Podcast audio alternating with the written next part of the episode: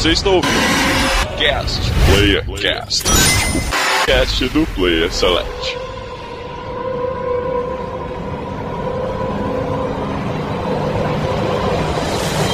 E sejam todos bem-vindos a mais um Playercast de São Paulo que nos fala Daniel Danoloche e eu quero viver para sempre. Olha só. De Minas Gerais aqui é o Igor e olha o bicho vindo, moleque.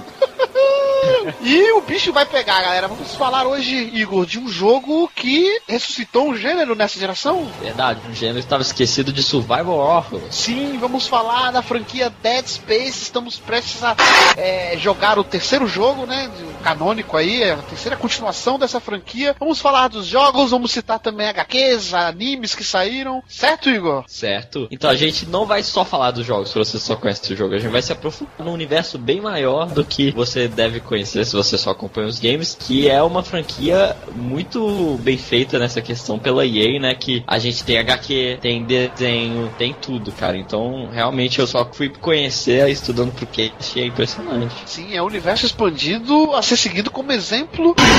Tem aí o trabalho da EA junto com a Visceral Games. Mas vamos falar de tudo isso e muito mais, Igor, só depois do quê? Depois dos gente! Que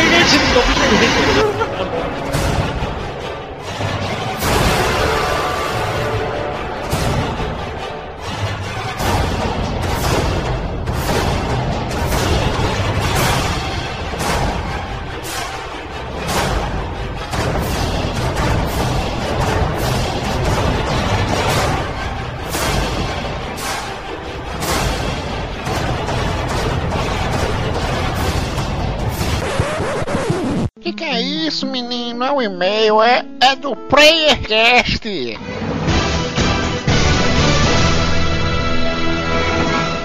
Tão chique esses meninos, hein?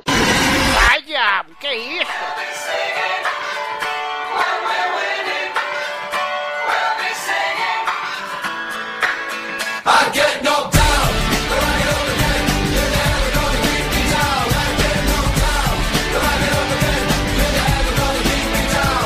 E chegamos a mais um- uma sessão de e-mails aqui do PlayerCast, Igor. Rapaz, que história é essa de Igor, meu irmão? Vai tomar um, um ataque crítico na cabeça, hein? Que isso, Igor engrossou a voz? Quem está aqui? Fala galera, aqui quem tá falando novamente é o João e é um prazer estar aqui novamente com vocês. Olha o Poliglota Gamer, João Neto. Substituindo o Igor que está de férias, está em Acapulco. Oh, que delícia, hein? É, já já ele volta a vir aqui pra trabalhar, filha da mãe.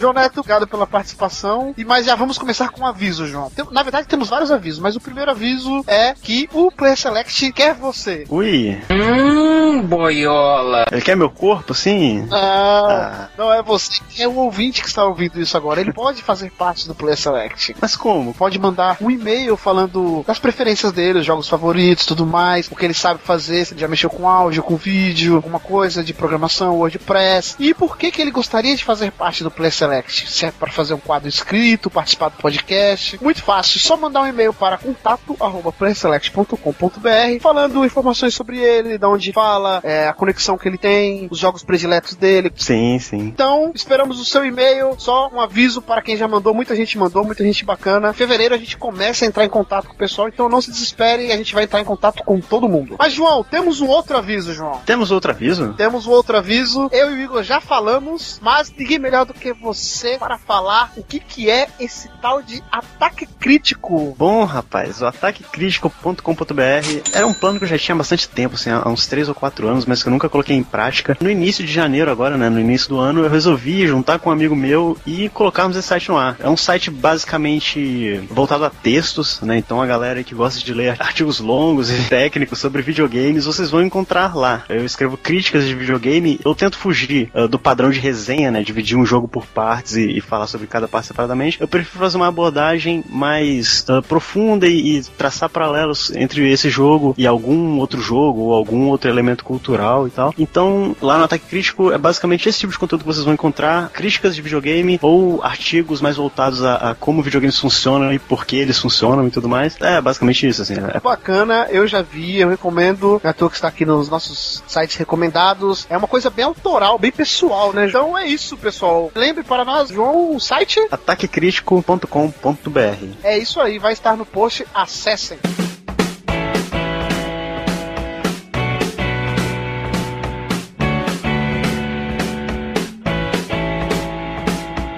começando aqui a leitura dos e-mails sobre o Playcast 18, sobre o melhor jogo do ano, né, para muitas pessoas, The Walking Dead The Game, um podcast inovador, fizemos em duas partes, né, uma parte sem spoiler e outra com spoiler. Recebemos um e-mail do Brenner Roncarati, que é de Santa Luzia. Ele só falou isso, ele não mandou idade, então ele deve ter 24 anos. E eu não sei onde é Santa Luzia, você sabe, João Neto? Não. Não temos então Santa Luzia, fica no Acre.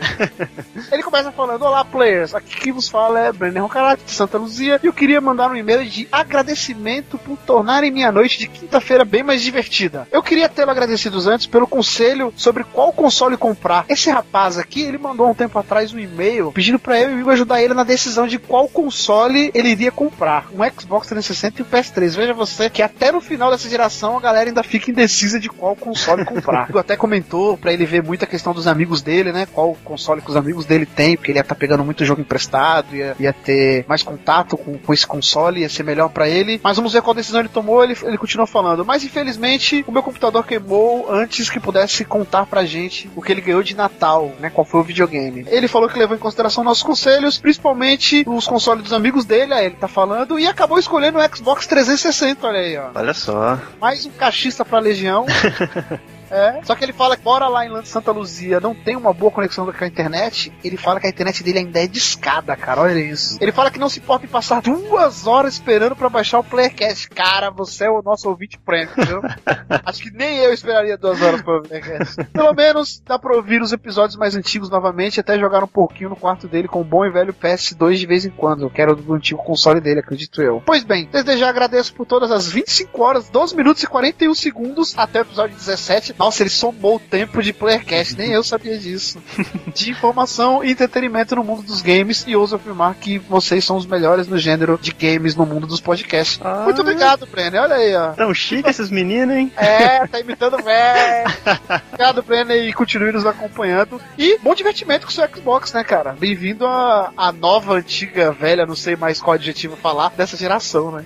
é, não tinha conselho melhor, cara. Pra escolher o console não tem erro, assim, vai no que seus amigos estão que é a melhor coisa que você pode fazer.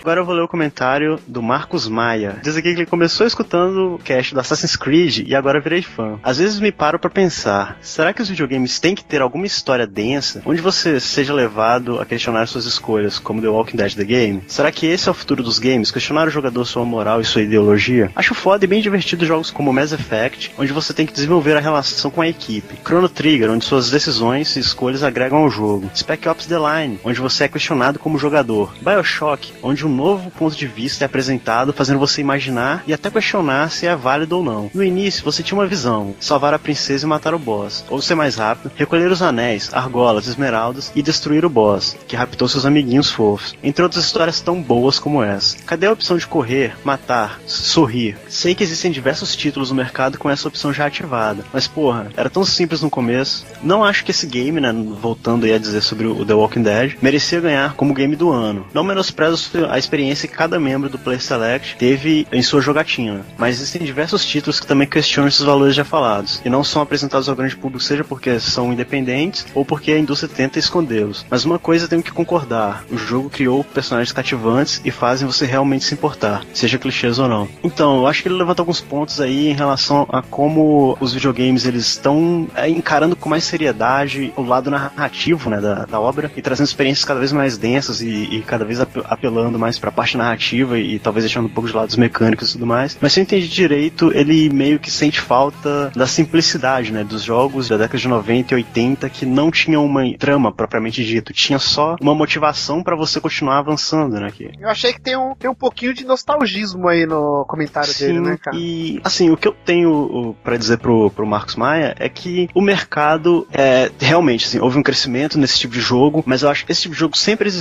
talvez não era a maioria, né? Se você for voltar no, nos anos 80, já tinha Final Fantasy, já tinha Dragon Quest, já tinham jogos para PC, RPGs para PC principalmente, que eram todos voltados à história, a contar uma história. Então história sempre teve atrelado ao videogame, assim. É, é, talvez a gente tinha uma noção distorcida porque a gente pegava mais uh, o Atari, né, que realmente não contava muito com esse tipo de jogo. O Nintendinho começou com, uh, quando começou a trazer os RPGs japoneses, a gente começou a ver um pouco mais desse tipo de coisa, mas pelo menos nos computadores sempre teve. No Japão, acho que sempre teve um, um apelo bastante grande à história. Agora a gente começa a ver isso no mainstream, né? Começa a se popularizar jogos com esse tipo de apelo. Mas eu acho que isso é algo positivo até certo ponto, porque os videogames não precisam ser uma coisa homogênea, né? Não precisa ser só uma coisa e você ser obrigado a, a importar, né? Você não precisa ser obrigado Concordo. a se importar com a história, você não precisa ser obrigado a se importar com o personagem, porque isso ainda é secundário, na minha opinião, assim, é, é em questão de videogame. A história eu acho que ainda é secundária, eu acho que a jogabilidade tem que ser sempre privilegiada e a história ela tem que vir de forma a trabalhar em conjunto com a jogabilidade, né? Eu não sei se, eu até retiro o que eu disse, que eu não sei se eu acho a, narrativa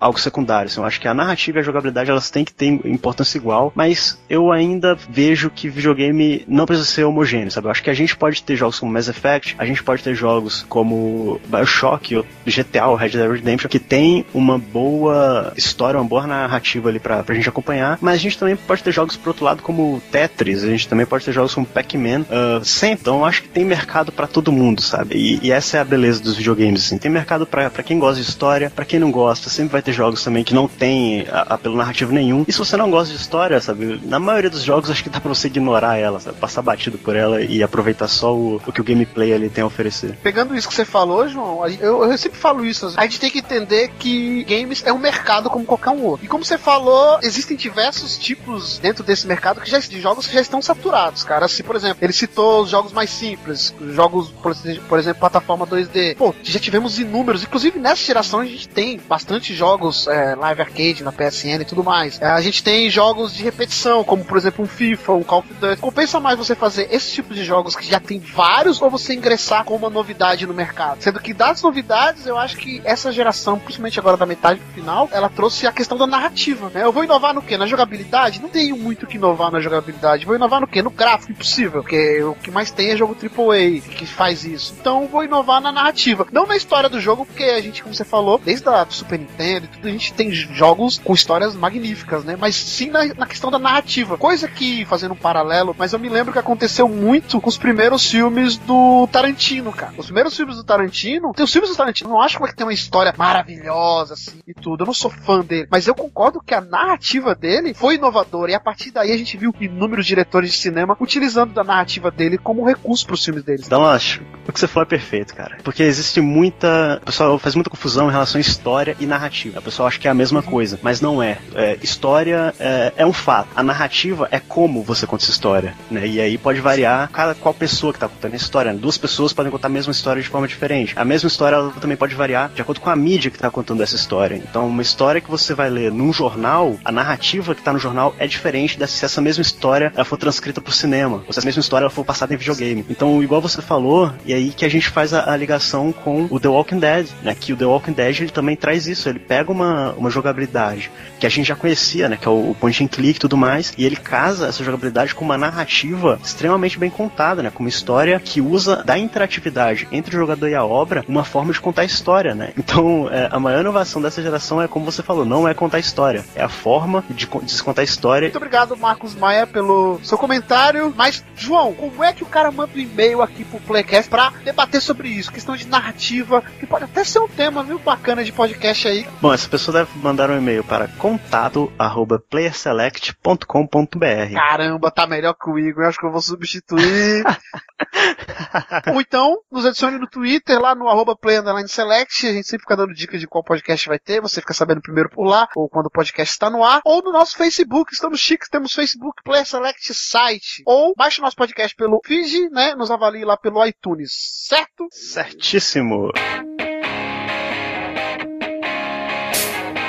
Um abraço para o Criatividade, que foi o first do último podcast. Mais uma vez. Um abraço para o Cristiano, que não quer ser o first, mas sim o last. Last of Us. Olha, será que eu sou disso Um abraço para o Blondin, que elogiou o som do The Walking Dead The Game. Ele até chamou nossa atenção que a gente não falou sobre o som do jogo. Um abraço para o Samurai Sengoku. Um abraço para o Matheus Galdino, que acha que Far Cry 3 mereceria mais que The Walking Dead a GOT. Muita gente falou de Far Cry 3, né, cara? Muita gente questionou o porquê dele ter sido lançado tão no final do ano. E, sinceramente, eu não entendi a Ubisoft lançar ele tão próximo do Assassin's Creed, né, cara? E ele gostaria de um podcast de Far Cry 3. E, já que a gente tá fazendo jabá, vou fazer um jabá dos nossos amigos lá do Quase Geek, né? Davi Luna, Thales, galera lá do Quase Geek, onde o Igor Ritter esteve lá para fazer um review de Far Cry 3, também engraçado. O link vai estar no post. E um abraço para o João Marcos. Um abraço para o Rafael Lancone, que não entende o sucesso de Walking Dead, mais um. A galera não curtiu o João pelo jeito. Porque ele acha as escolhas enganosas e diz que o sucesso se dá pela marca de Walking Dead nos quadrinhos e na série, olha aí, ó. Olha só, hein? Polêmica, hein? Mas eu não vou entrar nessa polêmica, não. O que eu vou fazer é mandar um abraço para o Leonardo Murter. E, para finalizar, um abraço para o Etienne, olha aí, ele ressurgindo das cinzas. Um abraço, Etienne.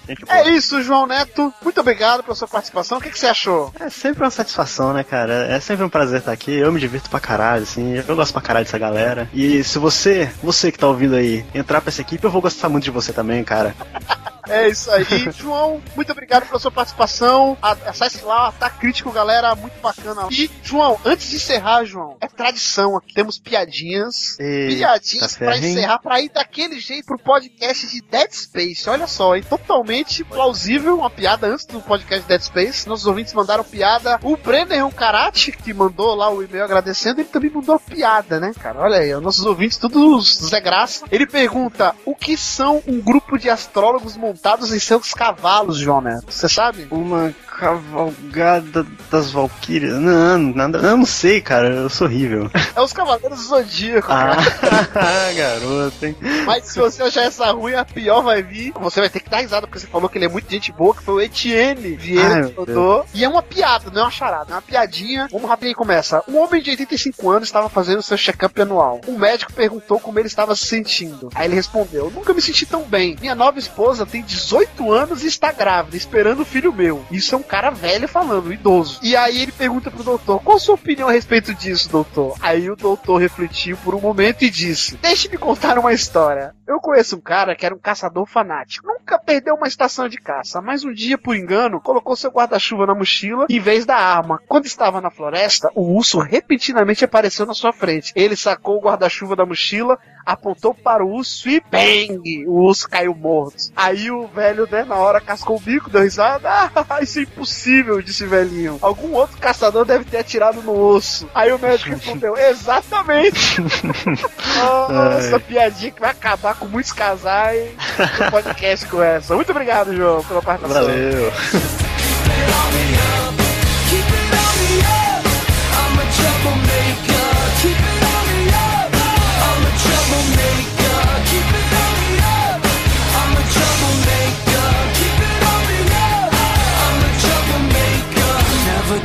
up.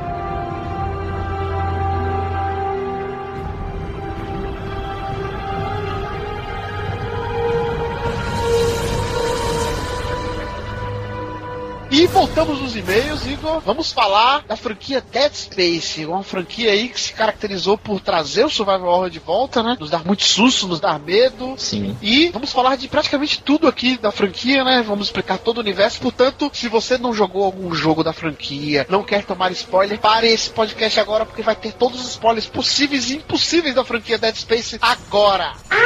Vai começar o spoiler. Cuidado com o spoiler. Olha o spoiler, menino. Desliga isso, rapaz.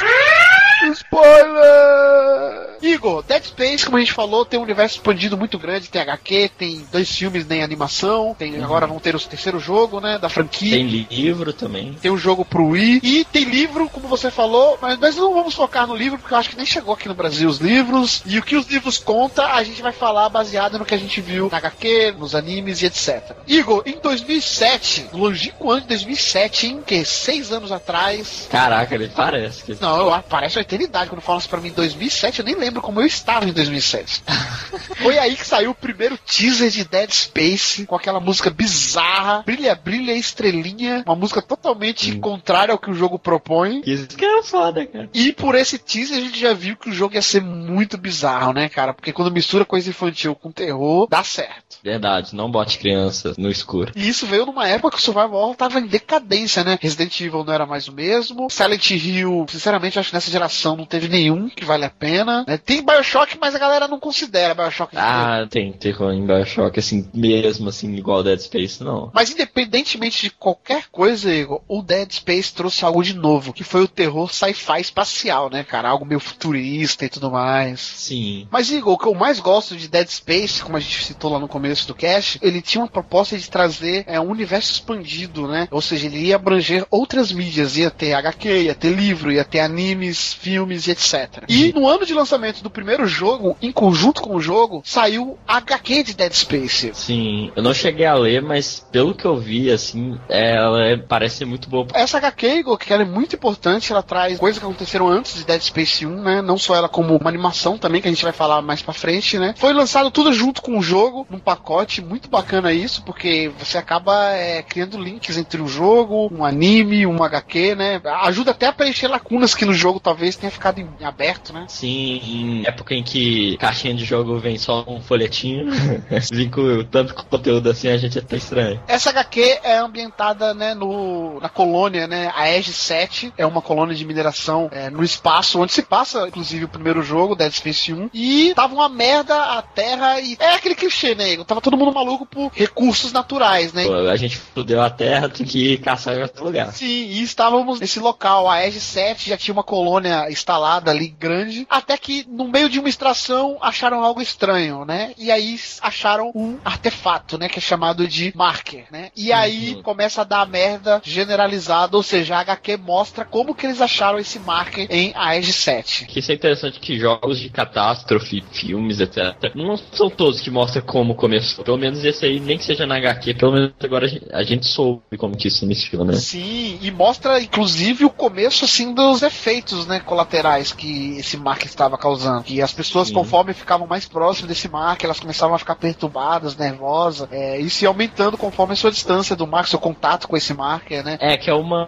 Pra quem não sabe, deixa, é legal a gente colocar uma foto dele aí no post. É uma pedra bizarra, gigante, assim. É cheia de hieroglifos vermelhos, assim. E ela tem um poder mágico. É, entre aspas, é, é meio que alienígena o efeito dela, né? O legal da HQ é que a gente vê uma estação trabalhando normalmente e como os seres humanos vão mudando, como eles vão lidando com, com esse marker, porque é a questão da religião também que envolve, porque 200 anos antes deles descobrirem esse marker, já tinha sido descoberto um outro marker desse aqui na Terra, né? Esse sim era de vida alienígena, porque a gente vai contar mais pra frente a origem desse marker de Aegis 7, né? Mas esse de 200 anos atrás realmente é alienígena, ninguém sabe da onde ele surgiu, ele simplesmente apareceu na Terra e, e foi descoberto por um cara chamado Altman, né? Esse Altman, ele acabou criando a Unitology, né? Que é uma religião baseada na vida eterna. Por quê? Porque os necromorphs, a gente vai falar dos, dos monstros, né? Do jogo, que são os necromorphs, o marker atrai esse tipo de monstro. Só que quando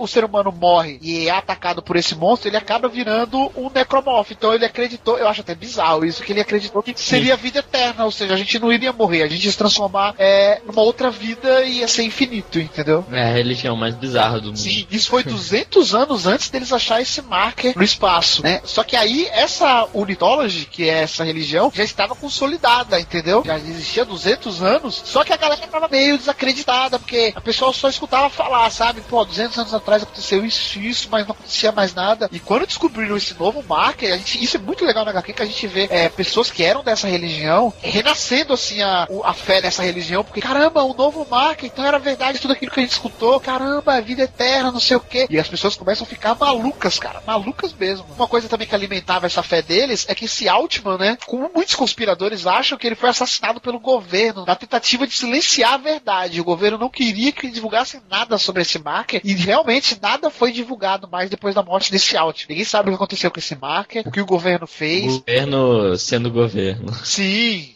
Então ficou o pessoal meio que, entre aspas, adormecido, né, dessa religião, que acabou renascendo com esse novo marker surgindo, né. E a HQ começa com um personagem chamado Newman, né, a gente vê ele falando que, meu, deu merda, se você está ouvindo essa gravação aqui, é, exploda esse local, porque não tem mais salvação, é isso, pronto, acabou. Aí volta no tempo pra, tipo, quatro, cinco semanas antes dessa gravação, que a gente vê eles descobrindo esse marker enquanto eles estão minerando, aí coloca, o governo manda esse marker ir pra dentro dessa estação, aí todo mundo tem contato com esse marker, acontece várias coisas bizarras, é muito legal essa HQ, é, complementa bastante na história. A gente entende por que, que chamaram a Ishimura, que é o governo que fala, ó, nós vamos mandar uma nave gigantesca de mineração para pegar esse marker pra gente, pra gente fazer estudos nele. Essa nave vai ser Ishimura, coisa que a gente só vê no Dead Space 1, né? Sim, no 1 a gente já tá no meio de tudo, né? Se você for ver. Ainda vai ter mais coisa. Mas eu lembro que eles iam pegar além do mar que. Ishimura é uma nave mineradora. Ela serve pegar os minerais que eles retiram. Só que ela é a maior nave que tem mineradora. Só que aí eles mandam realmente pra pegar o marker. No anime mostra eles pegando um pedaço da planeta. Então, porque eles são uma nave mineradora, eles também vão pegar minério lá. Só que no meio lá do processo eles falam, ó, é pra vocês pegar o marker também que a gente achou. Só que na verdade, nada disso aparenta ser o que é. Esse marker, na verdade, ele é um experimento do governo, né? Olha só. É, porque o governo tem o, o marker oficial. Eles fizeram um experimento, na verdade, uma cópia desse marker e colocaram nesse local há muitos anos atrás a fim de saber se ele ia funcionar como outro ou não. Por que que eles fizeram esse marker diferenciado? Porque o marker original, que é o marker preto, né? E na HQ é muito legal o pessoal até fala, nossa, esse é vermelho, mas o marker não era preto. Por que, que esse é vermelho? O marker preto que foi achado na Terra há 200 anos atrás, ele trazia uma infecção, né? Conforme os humanos ficavam em contato com ele, eles acabavam pegando uma infecção muito forte, né? E a partir daí, o governo não conseguiu utilizar esse market por causa dessa infecção. Então eles usaram é, todo o conhecimento que eles tinham, que eles estudaram daquele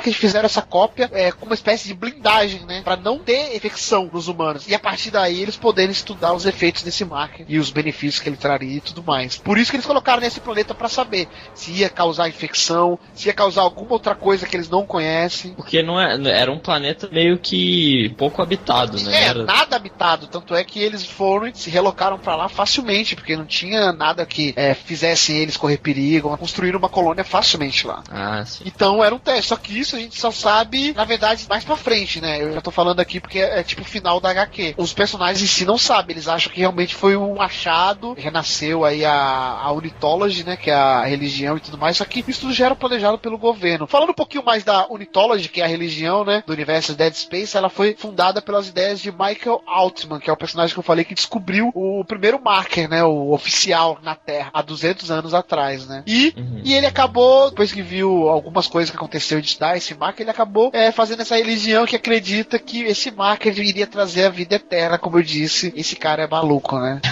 Como todos. Sim, ele pensa que, tipo, ah, você morreu, virou esse necromorph, ou seja, você pode morrer quantas vezes que você vai ter a vida. Ele presenciou isso? Ou ele acreditava assim? Porque esse marker, pelo que você falou, ele é o original, ele trazia uma doença para as pessoas, né? Sim, uma espécie de infecção e tudo mais. Mas ele foi baseado em estudos, pelo que eu vi. Ele estudava muito esse marker, ele acreditava que isso iria trazer a vida eterna. Tanto é que depois de um certo tempo isso foi ganhando força com os acontecimentos que aconteceram. A religião não bombou do nada, entendeu? Tanto é que ele era achado como maluco. Ah, sim. É, aí teve a conspiração do governo e tudo mais. Aí que essa Unitology acabou ganhando força. Porque se o governo matou o cara, é porque aí tem, entendeu? O governo quer omitir alguma coisa da gente. É, E é impressionante o tanto de seguidor que ele tem, que a gente vê num anime que é o Downfall depois. Praticamente a população inteira acredita nisso, né? Sim, é- ela ganhou muito força. Nesse começo, Igor, é, as pessoas que entraram pra essa religião, assim, se dedicaram a ela, eram mais assim, as ateus, né? Pessoas que não acreditavam em quase religião nenhuma, então, ah, eu acredito na vida eterna e tudo mais, eu vou andar desse cara. Conforme foram acontecendo algumas coisas, essa religião foi crescendo. E nessa HQ que a gente acabou de falar, já tá, tipo assim, a metade da população ali que tá instalada na, em Aegis 7, elas são é, da Unitology, né, cara? Quando chegar a nave lá que pegou essa pedra, galera toda vai em cima pra ver.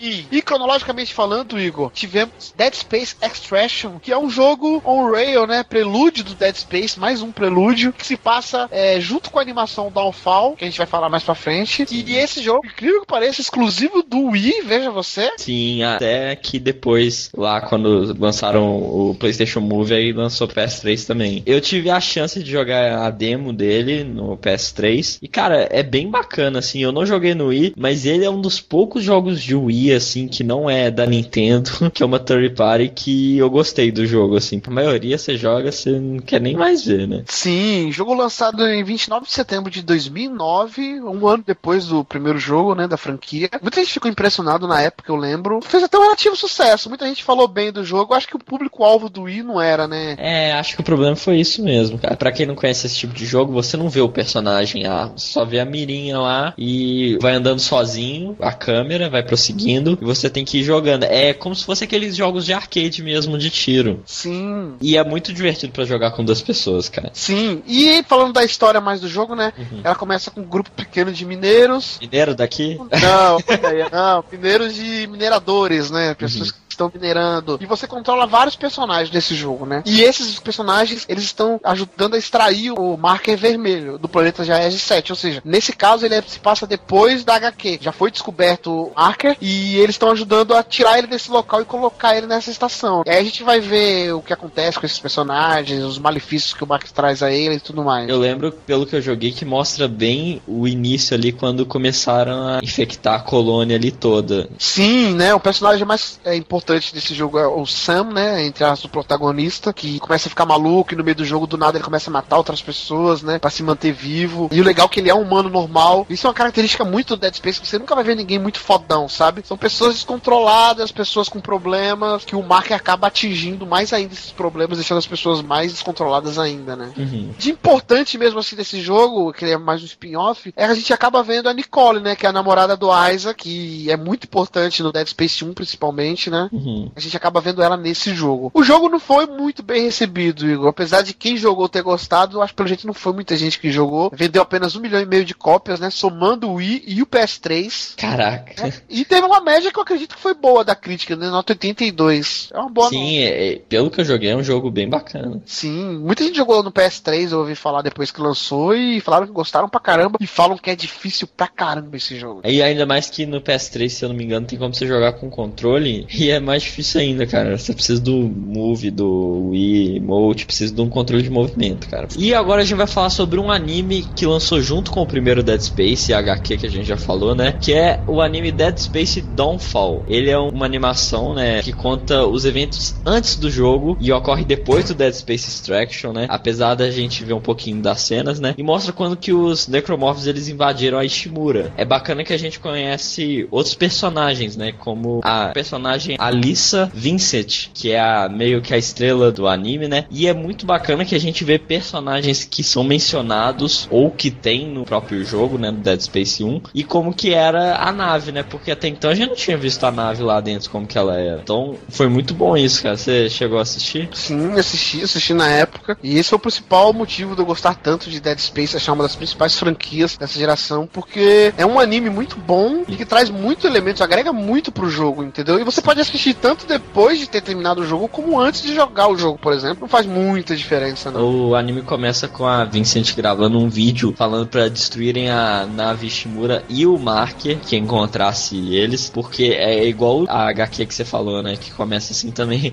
todo mundo quer que destrói, né? E aí tem um flashback. Sim, aí conta como tudo aconteceu. Gostei bastante, cara. Eu não imaginava que era assim que funcionava a nave, sabe? E é legal que mostra tudo, você vê os lugares que são reconhecidos. Por exemplo, nesse anime, a gente vê como que o capitão da nave morreu, né? Que foi até o próprio Dr. Kaine que matou ele. E no jogo a gente vê o nosso amigo, o cara que tava com a gente mencionando isso, né? Bem bacana essa ligação que eles fazem, né, dos personagens. Sim, é bacana ver a Ishimura em funcionamento normal, ainda sem ser atacada, né? No- nesse anime mostra como que os necromorfos vão para dentro da Ishimura, né? E uma coisa interessante, se você for ver, ele não afeta em nada na história, no curso. Porque começa a galera ali no final morre todo mundo. Não sobra ninguém, praticamente. Praticamente não, só sobra o Dr. Kaine que a gente vê no jogo. O resto morreu todo mundo. Então, meio assim, começou ali num ponto, teve, morreu todo mundo. É fechado aquele ciclo ali do Downfall. Sim, inclusive no uma das últimas cenas desse anime é até interessante que essa personagem principal, ela tá prestes a morrer, né? Ela tá quase Sim. encurralada e ela vai se- ela só vê que só tem um local pra ela ir que é A marca. próximo ao marker. E ela vai e aí ela percebe que necromorfos não se aproximam do marker. Isso é muito importante pra gente ver mais pra frente. Que eu ia te perguntar, porque eu vi isso aí, só que no jogo isso aí não acontece com a gente. Sim, no Dead Space 1 isso é um furo que tem, tem alguns furos no jogo, porque, se eu não me engano, no final do Dead Space 1 tem uma parte também que você tem que deslocar o marker, e só que os necromorphos começam a vir desesperadamente e estão cagando pra você, entendeu? Você tá perto do marker, eles atacam, não tá nem aí. Só que, na verdade, esse marker, como eu falei que é aquele projeto do governo, ele é um marker criado pelo governo, ele faz mais ou menos o que é ao contrário do marker original. No caso, ele, ele aproxima os necromorphs. Tanto é que no Dead Space 1, a gente vai falar mais pra frente, o marker serve como um- uma espécie de selo, que ele está adormecendo os necromorphs. Quando você tira esse marker do local, os necromorphs acordam. Principalmente a sua inteligência maior, que é, no caso, o chefe final do Dead Space 1, a gente vai falar mais pra Entendi. frente. Mas uma coisa que eu acho bacana dele também é que quando tá terminando o anime, a última cena é a nave do Isaac chegando. É a USG Kellion, né? Ele, na verdade, o anime acaba no começo do primeiro. Sim. É, a ligação é perfeita entre um e outro. Verdade. E em 2008 saiu o primeiro jogo da franquia Dead Space, né? O jogo canônico, que foi um estouro. Em menos de três meses teve mais de um milhão de cópias vendidas. Foi muito bem recebido pela crítica, teve média de 89, né? Uhum. E foi desenvolvido na época pela EA Headwood Shores, que veio se tornar anos depois a Visceral Games, Sim. é conhecida aí por Dantes Inferno, né? Antes disso, essa mesma equipe tinha feito The Godfather, The Simpson Games.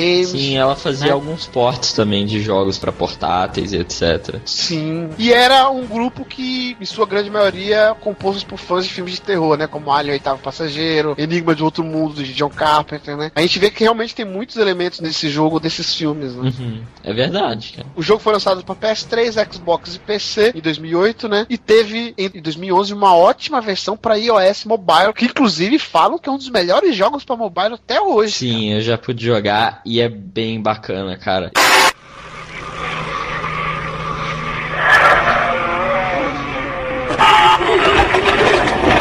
Isaac, it's me. I wish I could talk to you. I'm sorry. I'm sorry about everything. I wish I could just talk so. It's all falling apart here. I can't believe what's happening. Strange. Such a little thing.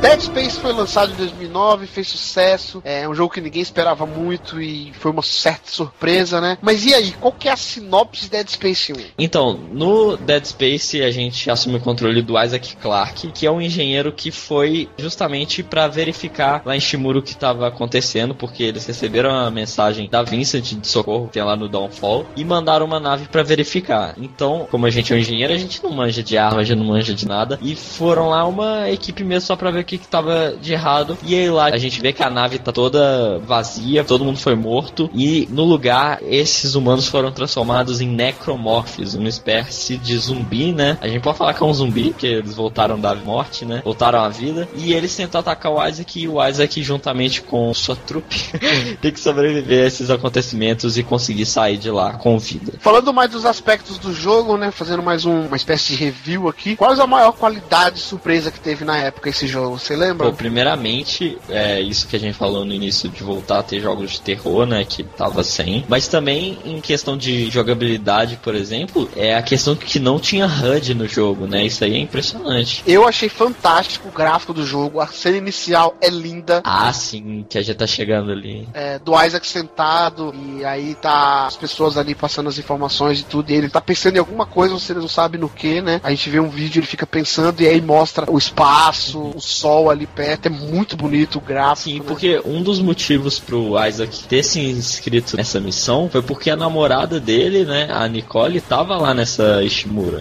Então ele queria ver o que, que aconteceu e porque ela mandou uma mensagem de socorro, né? Uma mensagem muito estranha, que ele não entendia muito bem, ele sabia só que aconteceu alguma coisa. Só que é bizarro que eles estavam meio brigados, né? Isso que deixa mais o Isaac louco, porque eles eram um casal de namorado, mas que estavam brigados, eles estavam passando por um momento legal. Isso que motivou mais ele ir nessa missão, porque ele, como você falou, ele é um engenheiro, né? O pessoal falou, ó, a gente precisa de alguém pra caso precise consertar alguma coisa, ele já foi e se escalou pra saber o que aconteceu com a Nicole, a namorada dele. E falando dos gráficos, também outra coisa, Igor, que me impressionou bastante é o som do jogo, cara. O som do jogo, eu acho que é o fator primordial pra dar o medo nesse jogo, é o som. E se você for ver, não tem muitas músicas. Na verdade, o que tem às vezes, quando aparece o monstro, eles colocam uma música pra te aterrorizar mais, assim, mas é um barulho, mais ou menos, né? O resto é tudo que você ouve, são vozes, são barulhos estranhos e etc. Então isso dá mais medo ainda, cara. Sim, é bizarro. É, às vezes o barulho que os necromorfos fazem, às vezes um barulho ambiente, entendeu? Você tá andando e a pouco você escuta um barulho de um ferro caindo assim, você fala, caramba, vai vir algum bicho e não vem, entendeu? O uso das sombras também foi muito bem feito. Sim, até questão de iluminação também, se você for ver. Segundo eles falam, toda lâmpada, toda iluminação mesmo, tá ali por algum motivo. Se você reparar, é verdade mesmo que todos os lugares ali que tem uma lâmpada tá querendo te mostrar alguma coisa, sabe? Tem a questão das armas, né, cara? Que por mais que você fala, ah, são armas estilosas e tudo, na verdade aquilo ali eram armas utilizadas pra minerar, né, cara? Pra quebrar pedras. E aí acaba se tornando uma arma é, poderosa, eu diria, na luta contra os necromorfos, né, cara? Principalmente a Plasma Cut, que é a icônica arma do jogo. Sim, mas eu não fazia ideia quando eu joguei que que, que era a Plasma Cut, né? E como você falou, tem a falta do HUD, né? Que é um negócio que dá uma imersão bem bacana, porque tudo que a gente vê é, no jogo, menu, essas coisas, é além de ser em tempo real, é holograficamente. É, mensagens que o- os caras estão falando pra gente aparecem numa tela por causa da armadura. Os itens que a gente tem é num programa dessa armadura também. A vida aparece como se fosse nas nossas costas, né? Pontinhos de vida ali. Então não tem HUD nenhum praticamente. Praticamente não, não tem HUD.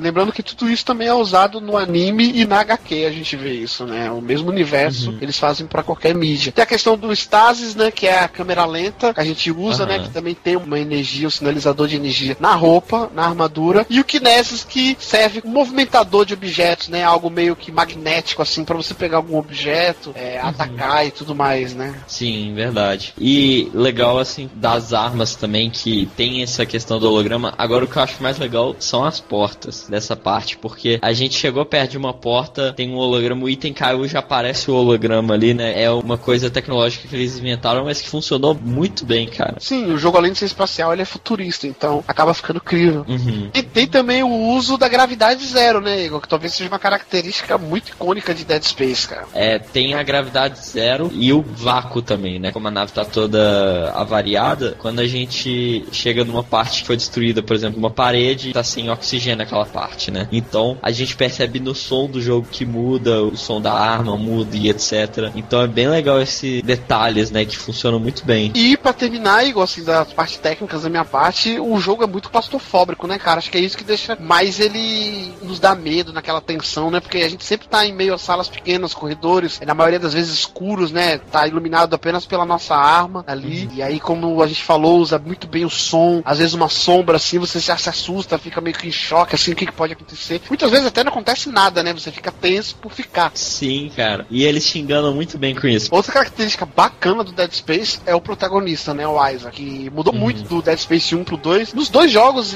o legal do Dead Space é isso. Ninguém, como eu falei lá no começo, ninguém é fodão, sabe? Ele é um engenheiro que mal sabe usar as armas, assim, né? Mal cansa rápido. Você percebe que às vezes a energia tá na metade, você corre com ele, ele cansa, você escuta o som. Ele não fala no primeiro jogo, isso é muito bacana. Era um medo que eu Sim. tinha pro segundo jogo, porque no segundo jogo foi anunciado que ele iria falar. No primeiro jogo ele é todo mudo. Só me incomoda uma coisa que, tipo, ele é meio capacho de todo mundo, né? Vira e mexe, o pessoal Sim, fala, ah, isso aqui vai fazer isso, isso e isso. Ele nem questiona o porquê, ele vai e faz. Mas é legal porque ele não falando é aquela questão, né? Você interpreta sendo você ele, né? Porque a, a sua reação do que eles estão falando pra você, né? Então, às vezes você tem um medo ali. E no segundo, como ele tem uma personalidade já, né? Ele fala e etc. A gente vê a personalidade dele. Isso se perde um pouco. Mas não que seja ruim, é diferente, né?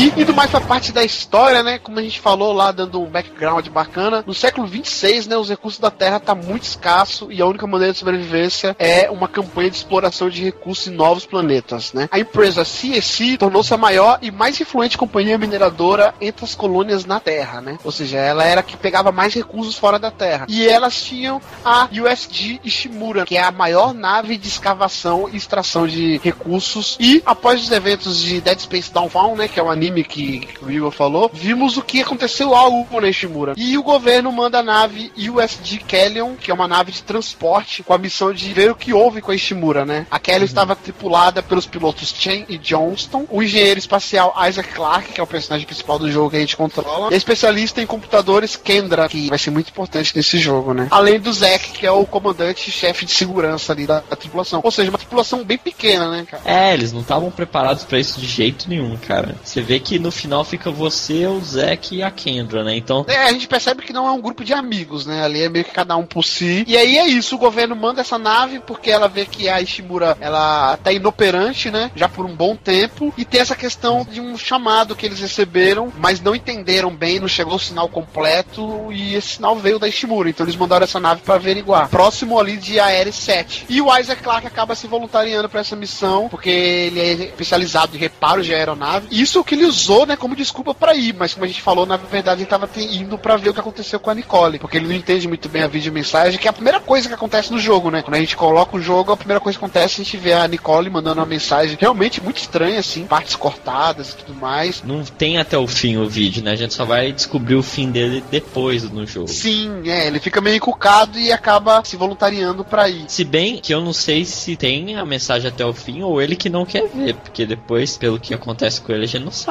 né? É, porque na verdade a Kendra chama ele pra falar a missão que eles vão fazer e tudo, né? Enquanto ele tá vendo o vídeo, aí ele corta o vídeo. E essa Nicole era médica da Ishimura, como a gente falou lá na HQ, foi mandada lá pra retirar o marker. E quando a nave tá chegando próximo da Ishimura, né? É, isso bem no começo do jogo também. Na verdade, o começo desse jogo é meio frenético, né? Porque a gente fica extasiado com aquela linda imagem ali do espaço e tudo. E aí começa do nada a vir diversos meteoros, e aí a nave começa a balançar. A nave é avariada devido a esses meteoros, né? Mas mesmo assim acaba conseguindo pousar em Ishimura. Enquanto a gente começa a se planejar ali pra arrumar, né? Além de ver o que tá acontecendo com a Ishimura, é ir arrumar é, a nave, né? De que eles vieram. E aí, enquanto eles estão se programando, tipo assim, tá tudo muito calmo, né? Eles estão se programando, ó, você vai ver o que aconteceu na Ishimura, você vai Tanto que eles falam assim, nossa, pessoal foi embora depressa, né? Que tá cheio de mala e etc. Do pessoal que tava meio tentando fugir. Sim, do nada entram dois necromorphs, né? E acaba matando o Chen e o Johnston. Não, Jack! É, sempre tem esses jogos assim no começo, sempre tem um personagem que vai pro saco, né? Não dá nem pra. Não vai nem receber o cachê completo.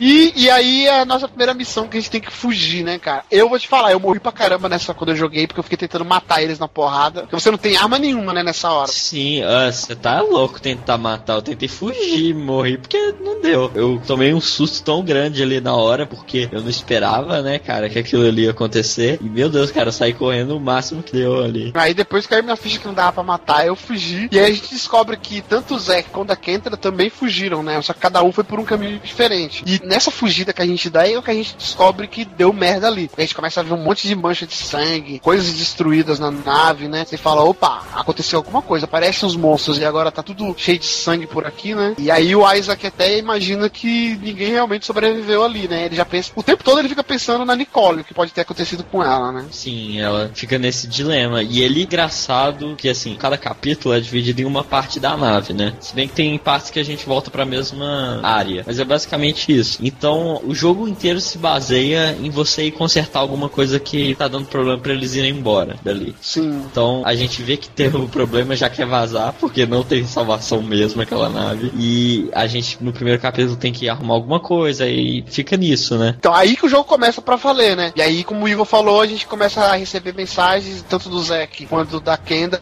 pra ah, arruma isso, arruma aquilo, porque a gente tem que fazer isso, tem que averiguar isso, aquilo. E aí, do nada, entre uma missão e outra, o Zack é, fala que sabe a real, sabe que o Isaac tá ali por causa da Nicole e promete ele ajudar a procurar a Nicole, né? Junto com o Isaac. Sim. Só que por enquanto eles precisam sobreviver. E aí o Isaac acaba pendendo mais pro lado do Zack, né? Mais fazendo as missões pro Zack. E a Kendra, ela tá desconfiando dele, falando, ó, ele sabe alguma coisa sobre o Marker. É, e não quer falar. E Sim. ele fala que não sabe, mas é, ela fica falando isso, né? E aí, no meio desse caminho a gente pega vários diários, arquivos que a gente vê de pessoas que trabalhavam ali antes, né? A gente vê, na maioria delas, assim, o cara tá falando normal, outras o cara tá maluco já, e outras a gente escuta os necromorphs, né? Atacando e tudo mais. É bem parecido com o que a gente vê no Bioshock, né, cara? O que eles usaram, os audiologas, né? Verdade, funciona muito bem, cara. Muito legal você se inteirar do universo ali pelos aqueles textos e áudios que tem. Uma coisa que eu quero comentar sobre isso que você falou do pessoal maluco que tá lá na nave, que é uma característica do marker, né? Você vê pessoas que estão ali, esperam você chegar e vão lá e se matam, cortam a garganta porque falam que eles precisam do nosso corpo pra vida eterna. Inclusive, tem uma cena na HQ que é bizarra, cara. É bizarra. Acho que é uma das cenas mais bizarras que eu já vi na minha vida. Na HQ se passa em vários setores da história, né? Tipo, o setor de máquinas da nave, pessoal do governo, e aí tem os unitologistas, né? Que tem um líder deles lá, que tá tipo. Igualzinho a gente vê, por exemplo, em igreja, assim, certos canais de TV. O cara falando lá na- no palanque, e o pessoal tudo nas ruas, assim, com as mãos levantadas, sabe, tudo mais. E como eles acabaram de descobrir um novo marker, e tipo, o cara tá com a moral, entendeu? Não, pessoal, a vida eterna, não sei o que, todo mundo gritando. E aí do nada vem um cara que ele é ateu, sabe? Ele não acredita em nada disso, e a namorada dele é dessa religião. E ele fica tentando convencer ela de sair Ó. dali. E do nada, cara, quando ele vira as costas puxando ela, ele escuta só um barulho em conjunto. Todas as pessoas que estavam naquele local cometeram suicídio juntas, cara. É Que bizarra a isso, cena. Inclusive a namorada dele, Nossa. tá ligado? Ele olha assim, assim, ele só escuta o grito, vida eterna, não sei o que lá, e aí todo mundo, pá, mete uma bala na cabeça. E eu que achava que a tentativa de suicídio coletivo do Facebook do fim do mundo era tenso. Nossa. E enquanto o Isaac fica nesse né, meio termo, não sabe se escuta mais a Kendra ou o Zack, e aí ao mesmo tempo tentando decifrar o que aconteceu com a Nicole, ele acha alguns indícios que a Nicole passou por um lugar, por outro e tudo mais. Ele descobre a primeira falcatrua ali, né? A primeira coisa que ele não sabia. O Isaac, na verdade, é o cara que menos sabe das coisas ali, né? Que é o que a gente falou lá no começo, a operação ilegal de mineração, que o capitão da nave, que era um unitologista que a gente vê na HQ, ele que ele tava fazendo que era pegar o marker e colocar na Ishimura, Sim, né? ele queria levar pra terra. É, a Ishimura foi pra trazer pra Terra. Só que mesmo diante de todas essas informações, o Isaac ainda não conseguia entender algumas coisas, né? E aí que começa o leve trás dos personagens, né? Que a Kendra começa a suspeitar que o Zack tá mentindo quando ele fala que não sabe nada sobre o marker. Só que depois ela acaba desaparecendo. E coincidentemente, nessa mesma hora, a Nicole parece que tá viva, né? Porque ela começa a entrar em contato com o Isaac, só que só por rádio, né? Sim, verdade. Aí depois a gente vai descobrir que isso aí é alucinação dele, né? Sim, é, porque ela age muito estranho, né? Mas aí o Isaac já acredita que ela tá viva, né? Ele fica até meio feliz nessa parte. E ao mesmo tempo ele consegue reparar os danos da nave, que eles chegaram nesse planeta, e ao mesmo tempo um rastreador acaba sendo enviado para uma outra nave que tava indo em direção a eles, que é a USM Valor. É até mencionada num anime que a gente vai ter depois do Dead Space 1, né? Sim, e essa nave ela vai em direção a Ishimura também, para saber também o que aconteceu com eles, né? Depois desse pedido de resgate, esse rastreador que foi enviado, né? Só que curiosamente essa nave parece saber tudo que estava acontecendo ali, porque ela carregava um arsenal pesado, né, cara, com muitas armas. Ela tava bem munida mesmo, praticamente para uma guerra, né? Sim. Só que isso não foi suficiente para ela ser destruída, né? Graças mais uma vez por um necromorph, né? Que veio uma daquelas mini naves que essas naves gigantes carregam de fuga. É como se fosse um bote salva-vidas, né? Nessas naves. Ela tem várias Sim. navezinhas que cabem o quê? Quatro, cinco pessoas ali pra fuga, né? É legal a cena que a gente vê o cara comunicando com a gente pelo rádio, vê ele morrendo e só vê que a nave tá chegando e vai colidir com a Ishimura. Tanto que isso até acontece, né? Porque nessa mesma hora aí começa a dar essa merda. O Zack, que tá com o Isaac, né? Já que a Kendra sumiu e ninguém sabe o paradeiro dela, ele descobre que essa nave tava vindo destruir a Ishimura. Aí o Isaac fica meio confuso e tudo porque as coisas não batem, né? Só que aí o Zack explica pra ele que ele suspeita que alguém de fora sabia ali daquela ameaça alienígena em Aegis 7, né? Por isso que mandaram essa nave destruir a Ishimura. Porque se só ele sabia como é que essa nave ia vir tão preparada pra uma guerra. Tem toda aquela conspiração do governo do Marker, né? Que a gente falou. Ele é construído pelos humanos, né? Esse aí. Sim, sim. Quando eles adentram essa nave, né, depois que deu a merda lá pra ver o que aconteceu, eles acabam até conseguindo é, reativar o núcleo de força dessa nave pra eles poderem fazer a fuga por ela mesma. Só que aí, como sempre, dá uma merda que o Necromorph vai e mata o Zack. E é até bizarra a morte dele né, nessa parte. do jogo. Muito bizarro. E aí, depois que o Zack morre, eu mesmo fiquei me perguntando, eu falei, caraca, que merda, pensei que o jogo ia acabar agora, que eu ia fugir. Não, agora ferrou É tudo. mesmo. Começa praticamente tudo do zero de novo, né? Só que aí aparece um doutor chamado Kaine, né, que também sobreviveu à infestação, né, e começa a falar com o Isaac que, ó, o Mark ter que ser devolvido pro planeta RG7 urgente, cara. Ele não pode continuar na nave. E aí ele começa a falar que essa retirada do marker do planeta é que causou todos esses necromorphs, toda essa confusão toda, porque ele abriu uma passagem quando foi retirado no solo que acabou despertando uma criatura gigantesca que é a Hive Mind, vai acabar sendo o chefe final do jogo, né? Que é bizarro também, um monstro gigantesco, cara. Gigantesco. É, estilo chefe de Lost Planet, sabe? Gigantesco mesmo, cara. Sim. Uma coisa interessante dessa parte do Dr. Kine é que quando a gente tá conversando com ele, a Kendra fala que ele tá maluco, pra gente não confiar nele. Mas depois, pelo que acontece, que a gente vai até falar, a gente vê que ela tava tentando evitar que isso acontecesse, né? Kendra tem um enigma por trás da Kendra que a gente vai falar já já. Mas aí o, o Isaac fica de novo meio confuso, porque toda essa história que o doutor conta, pra ele não tem muita lógica. Mas se você for ver, até tem, né? É. O Mark acabou despertando os necromorphs, inclusive essa criatura gigante, que é o Hive Mind, que é uma espécie de cérebro geral dos necromorphs, né? Como se fosse monstro mãe deles, e acabou reanimando esses corpos que acabaram se tornando necromorphs, né? Com a retirada desse marker daquele solo. E aí ele fala pro Isaac que ele tem que depositar esse artefato, o marker no caso, em uma nave exploratória que tinha ali naquele local. Só que quando ele tá no meio da frase, ele é assassinado por quem? Pela Kendra. Kendra, Olha filha que da filha da puta. mãe. e como sempre, aí vem o clichê máximo desses tipos de jogos que o vilão sempre conta Uhum. tudo que ele planeja, né, cara? É incrível.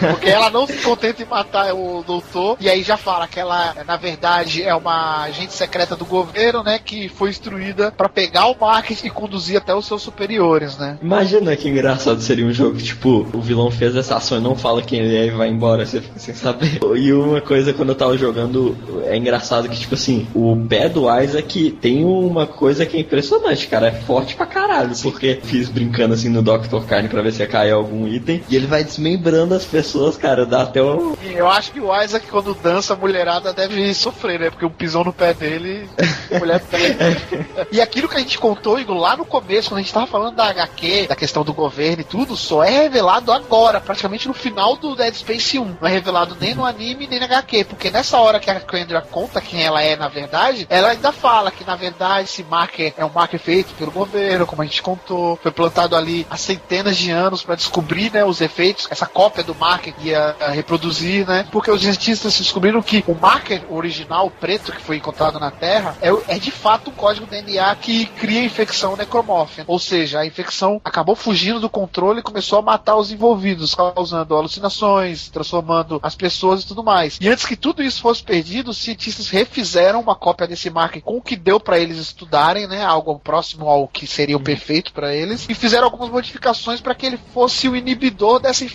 original. Ou seja, o market com as mesmas propriedades do original, só que sem essa infecção que a gente falou lá no começo, né? E aí a Kendra, né, que tá contando tudo, ela fala que como deu merda em Edge 7, o governo já tava sabendo disso, ou seja, aquele plano lá do Mark, que era pra colocar na nave, ou seja, ele foi tudo planejado por eles, eles já sabiam, e eles viram que deu merda mesmo assim novamente, e o que, que eles queriam com isso? Queima de arquivo, né, cara? Eles queriam tomar ele um planeta, ou nem existir mais esse planeta, uma zona proibida, né, cara? Planeta morto. Por isso que eles estavam mandando essa nave pra bombardear qualquer coisa viva que encontrasse lá, inclusive as próprias naves, né? O último capítulo do jogo chama Dead Space e se passa em Aegis 7. E quando ele tá sendo destruído, é relacionado com isso mesmo. Só que aí a Kendra se cansa de falar e leva a nave exploratória que até então era pro Isaac pegar e leva com esse artefato, com o marker e abandona o Isaac no planeta lá em Aegis 7. E aí mais uma vez aparece a Nicole na câmera ali de controle. Sempre ela aparece assim, câmera ou só por som, né? Nunca aparece fisicamente. Ou quando ela aparece assim, às vezes acontece, mas a- os monitores estão todos piscando, tá mó bizarro assim. E ela aparece nessa câmera e aparentemente começa a ajudar o Isaac, né? Pra trazer ele de volta. Aí, aí acaba obrigando a Kendra a escapar de mãos vazias, sem o artefato, né? Devido a essa ajuda da Nicole para o Sim, Isaac. a gente usa um mecanismo, acho que da Ishimura, pra puxar a nave dela de volta, que ela tava fugindo com o artefato. Sim, e eles prendem, se não me engano, o artefato nesse planeta novamente. E aí que a gente entra nessa nave e vai pra Edge 7, né? Sim, vai pra Edge 7 colocar de volta o marker lá. E essa parte é a parte mais difícil do jogo, que é foda. Você tem que ficar movimentando o marker, com vários trilhos, entre aspas, parece os trilhos. Sim. Vem muito necromorph, você tá ali na gravidade meio que zero ali, com o vácuo ali, é muito foda essa parte. É até bonito assim de ver. Depois que você consegue, aí você coloca o marker no local onde ele foi tirado e aparece que tudo fica mais calmo, né? O Hive Mind volta a adormecer, né? Um monstro gigante. Só que você pensa que tá tranquilo, mas não tá nada tranquilo, porque o sistema de gravidade do planeta foi prometido e acabou tendo uma grande fissura ali no planeta, né? Ou seja, um pedaço gigantesco desse planeta vai acabar entrando em colapso e batendo no próprio planeta. Ou seja, esse planeta vai pro saco. Aham. Como se fosse um meteoro gigante batendo no planeta. Ou seja, o Isaac agora tem um tempo pra fugir desse planeta. Esse pedaço era aquele que a gente vê eles pegando no anime? Sim. Ah, sim. Era uma rocha gigantesca que eles tiraram. Então aí a gente tem que ir embora antes dali tem que destruir ainda o Mark. É, teoricamente eu acho que era só ir embora aí, porque aquele pedaço de rocha gigantesco batendo naquele local, o Mark ia pro saco. Só que o Sim. que acontece? A Kendra volta sempre como uma vilã dos jogos de terror, né? Que volta 300 vezes. Eu não sei como que ela foi parar ali, porque ela tava numa cápsula pequenininha de fuga. Aí Chegou agora, ali. o Isaac é ajudado por uma coisa que vem do além, vai saber se ela também não é ajudada, né? E ela vai e aprisiona, né, o Isaac numa câmera de contenção. E aí volta, parece briga de pega-pega, né, cara? Que ela volta a pegar o marker e, mais uma vez, outro clichê dos jogos de terror, filmes de terror, né? Que o vilão não satisfeito só em ter seu objetivo feito, ele mostra o vídeo, Igor, que a gente vê no começo do jogo da Nicole falando com o Isaac, só que o vídeo completo, cara. Sim, porque eu- acho que ela sabe que a gente tá maluco também, né? Não sei se ela sabe que tá maluco, mas eu sei que ela você veio por causa da Nicole, isso ela sabe. Sim, mas é- ela fala assim, agora vê se vê o vídeo até o fim, porque a gente nunca via ele até o final, não sei se estava criptografado ou a gente que evitava de É. ver mesmo. Mas aí toca esse vídeo que a gente vê lá no início, só que até o final, Sim. né? Aí o Isaac realmente vê o vídeo e o que tem de novidade é que ela declara no final o amor dela pelo Isaac e aplica uma injeção letal nela mesmo, né? Porque ela fala que realmente deu merda e que tem que explodir o marker, cara. Tem que destruir o marker porque o marker foi o causador de tudo aquilo. E aí ela vê todo mundo se transformando, eu acho, e fala: Meu, eu vou me matar pra não sofrer tanto quanto os outros. E acaba se matando na frente do vídeo, assim, né? É bizarro. Sim,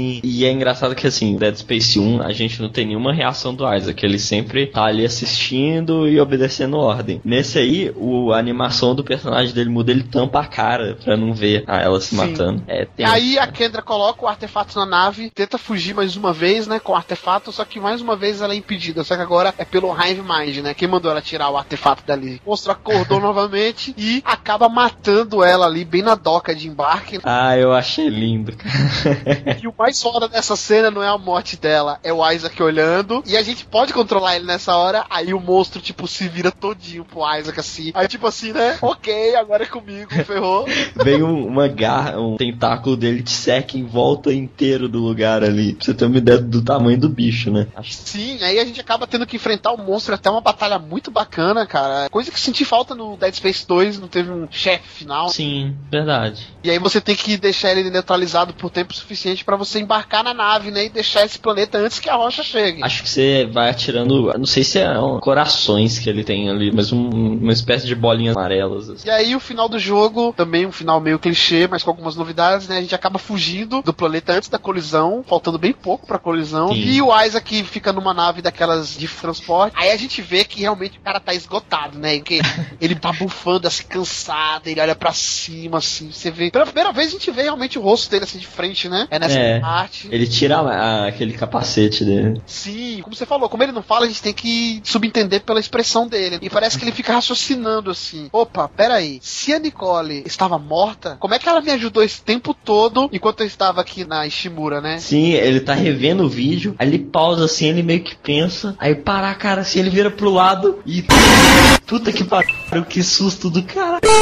que eu tô assim. Sim, porque na verdade a Nicole gravou aquele vídeo nessa mesma nave que ele fugiu, dentro de uma câmera de transmissão, né, cara? Então, ou seja, ele começa a cair a ficha assim: peraí, como que ela me ajudou sendo que ela morreu? E ela morreu aqui. Aí cai a ficha dele assim, eu acho que passa pela cabeça dele, cara, eu vou lá ver. Quando ele olha pro lado, aí aparece, entre aspas, o fantasma dela, assim, bizarro, e ele toma mal susto a gente também, todo mundo foda ao final, muito foda. E aí fica subentendido que o Isaac também começou a sofrer com o contato do Marker, né, cara? Ele começou a sofrer alucinações também. Sim, eu não sabia que ia ter uma continuação, achei que a história acabou aí, né? Eu não embora que também eu não conhecia o universo expandido, mas eu pensei, caraca, ele tá maluco agora, também vai acabar se matando, porque pelo que eu entendi, ele tava sob o efeito do Marker também. Sim, apesar que muita gente ainda falou que talvez a Nicole esteja viva realmente, sei lá, aquele vídeo foi fake, não estava concreto ainda que ela estava morta, né? Tem uma dica dos produtores. né? Se você juntar o primeiro letra de cada capítulo do jogo aparece escrito assim, Nicole is dead. Sim, é um easter egg que eles fizeram, né? Cada capítulo tem um nome. Se você pegar a primeira letra de cada capítulo, dá a frase Nicole is dead.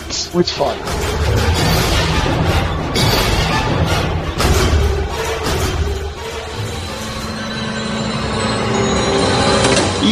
Depois que tivemos aí Dead Space 1 finalizou o jogo, alguns anos depois, em 2011, tava saindo Dead Space 2, mas junto veio um anime, né, contando a prequel do jogo, que é o Dead Space Aftermath, Aftermath, que ele foi lançado no dia 25 de fevereiro, né, junto com o jogo, e é ambientado em 2509, quando a Terra perdeu o contato com a Ishimura e o Isaac Clarke. O anime se passa dentro da nave Obenon, que é a primeira espaçonave que foi enviada para socorrer a Ishimura, né? E então a gente acompanha a história desses quatro integrantes que sobreviveram da Obenon. E então uma equipe de resgate aparece lá e manda todos esses quatro personagens pro interrogatório, né? Pra saber quem que eles são e por que que eles estão ali. São esses Nicholas Cutter, que é um oficial de segurança, Alejandro Borges, engenheiro, Nolan Strauss, o diretor de ciência, e a Isabela Show, que é a diretora médica, né? E o estranho, né, desse longa é que ele altera entre o 2D e o 3D, né?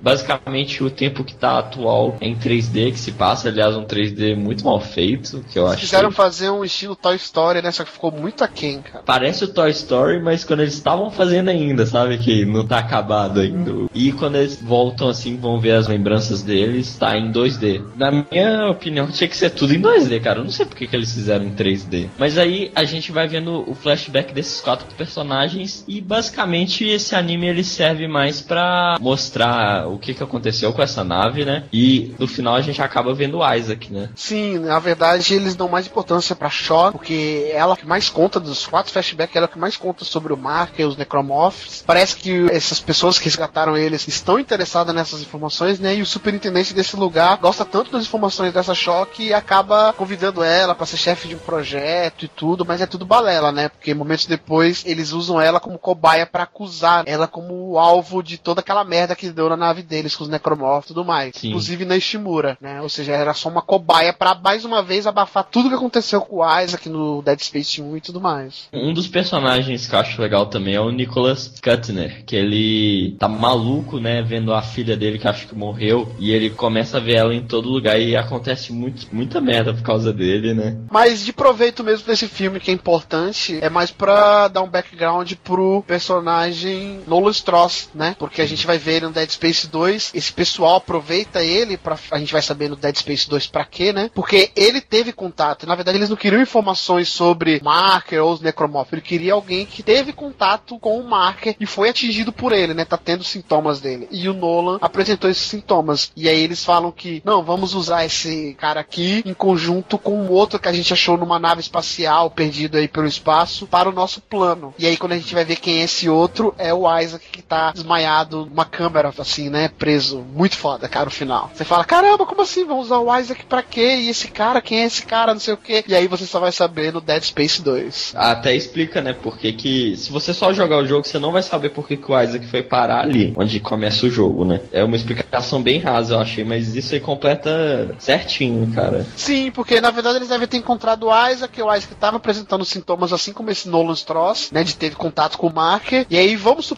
que eles queriam, sei lá, fazer uma nova cópia do Marker. Nada melhor que usar alguém que teve contato com o Marker, que sabe do que, que o Marker fez, o que, que o Marker é capaz de fazer com seres humanos, para recriar um outro. Então eles usaram esses dois personagens, o Isaac e o Stross. E no final de 2012 é lançado Dead Space Ignition, que é uma HQ interativa que serve como prólogo pro Dead Space 2. Tem na Xbox Live e na PSN. Não é nem caro, acho que é bem barato, mas é muito ruim, cara. Foi Ah, é? a crítica desse jogo é ridícula. É uma HQ interativa que você joga é, com as escolhas e tudo mais. Você controla um engenheiro chamado Frank Daly, né, que é o personagem principal do jogo, e a sua parceira que é a Sarah, né, que são chamados para consertar um elevador no Sprawl, que é uma outra nave, apenas para descobrir evidências de sabotagem. Eles suspeitam que estava tendo alguma sabotagem ali e mandam esses dois personagens ir lá. Ele é importante pra série, pro principal, assim, não da história. muito, cara, não muito. Ele, é- ele é mais um prólogo, assim, só pra preencher lacuna mesmo. Ah, sim. Sim, aí eles vão lá ver e aí descobrem realmente que o dano foi intencional que aconteceu ali, né? Beleza, fica nisso. E aí eles vão fazer outros tipos de trabalho. Só que no meio desses trabalhos, né, eles ouvem gritos distantes, assim, vão investigar e ver que pessoas estão sendo atacadas mais uma vez, né, por monstros grotescos, que são os necromorphs. E os dois acabam escapando usando um bonde, né? Só que a partir daí, eles voltam pro Sprawl, ficam tentando reparar o sistema pra fugir dali e auxiliar outros sobreviventes, né? É mais basicamente sobre isso o jogo. E dependendo das escolhas do jogador, a Sarah pode ser morta por asfixia ou pelo próprio Franco. Olha que bizarro deve ser, hein? que é o próprio parceiro dela ali, né? E a história termina desse jogo com o Franco chegando ao hospital de Sprawl, né? E acaba revivendo o Isaac Clarke, né? Reanimando ele, que é a cena inicial de Dead Space 2. Isso aí é muito bacana. Agora eu sei quem ele é. Ele é o primeiro personagem ali que a gente vê acordando o Isaac ali, falando, ah, Isaac acorda e tem um destino cruel, né, cara? E como eu falei, o jogo foi péssimo em vendas, a crítica odiou. Só se viu pra apresentar esse personagem que também é inútil. Pelo menos ele liberta o Isaac.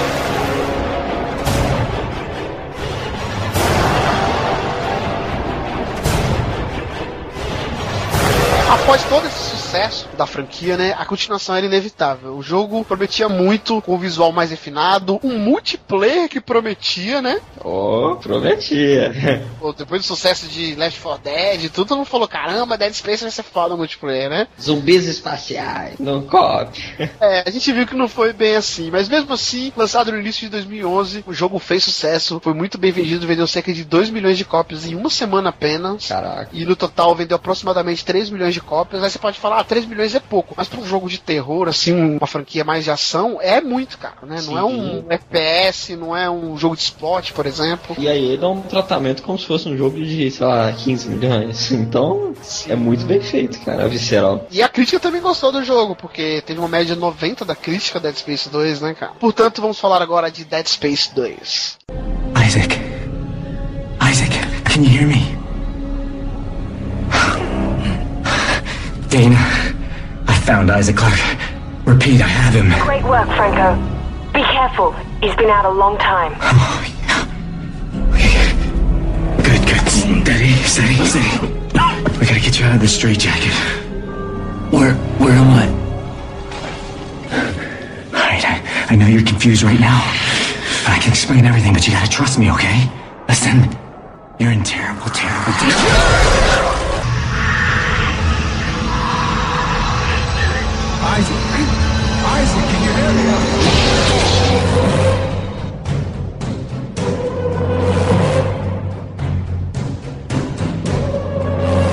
E Igor, qual que é a sinopse de Dead Space 2, Igor? Então, depois dos acontecimentos do Aftermath e do Dead Space 1, né? O Dead Space 2 começa na colônia Sprawn. Isaac Clarke é acordado pelo Franco, que é o protagonista do Ignition, e ele não se lembra o que aconteceu nesses últimos três anos, e ele tá ainda maluco, sofrendo aquelas alucinações da Nicole, né? Daquela da falecida namorada dele. Então, no início do jogo, a gente tá no hospital e tem que fugir pra continuar enfrentando os necromorphs e se salvar deles, né? Então a gente continua com mais ação. É, eles criaram um novo motivo, né? Um novo marker. Eu já começo falando assim que fizeram essa continuação porque vendia, né? Porque não precisava, né? Se você for ver. É, mais ou menos, porque ainda ficou muitos pontos ainda a ser, como a gente mesmo falou, teve coisas ali que a gente falou que a gente deduz. Sim. Então, essa questão do governo não tá muito bem explicada, o que que eles querem com esse marker afinal, a questão da religião, no que que vai dar. Ainda tinham, acho que, pontos pra se tratar. Agora é claro que a história do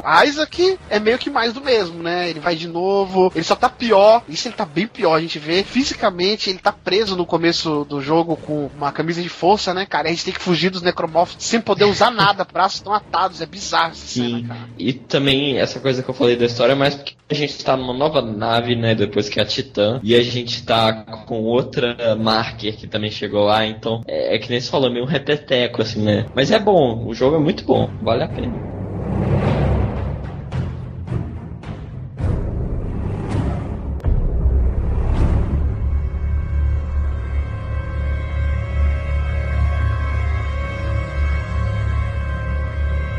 Igor, a gente tá falando se Dead Space 2 é mais do mesmo, se era necessário, se não era. O que nós tivemos de novidades, assim, de relevante em Dead Space 2 comparado com o primeiro jogo? Bom, primeiramente acho que o mais icônico, né? O que o pessoal mais falava na época, que agora o Isaac tem sua personalidade revelada, né? Ele fala agora. Que no primeiro jogo ele só recebia ordem sem falar nada, agora ele tem a opinião dele.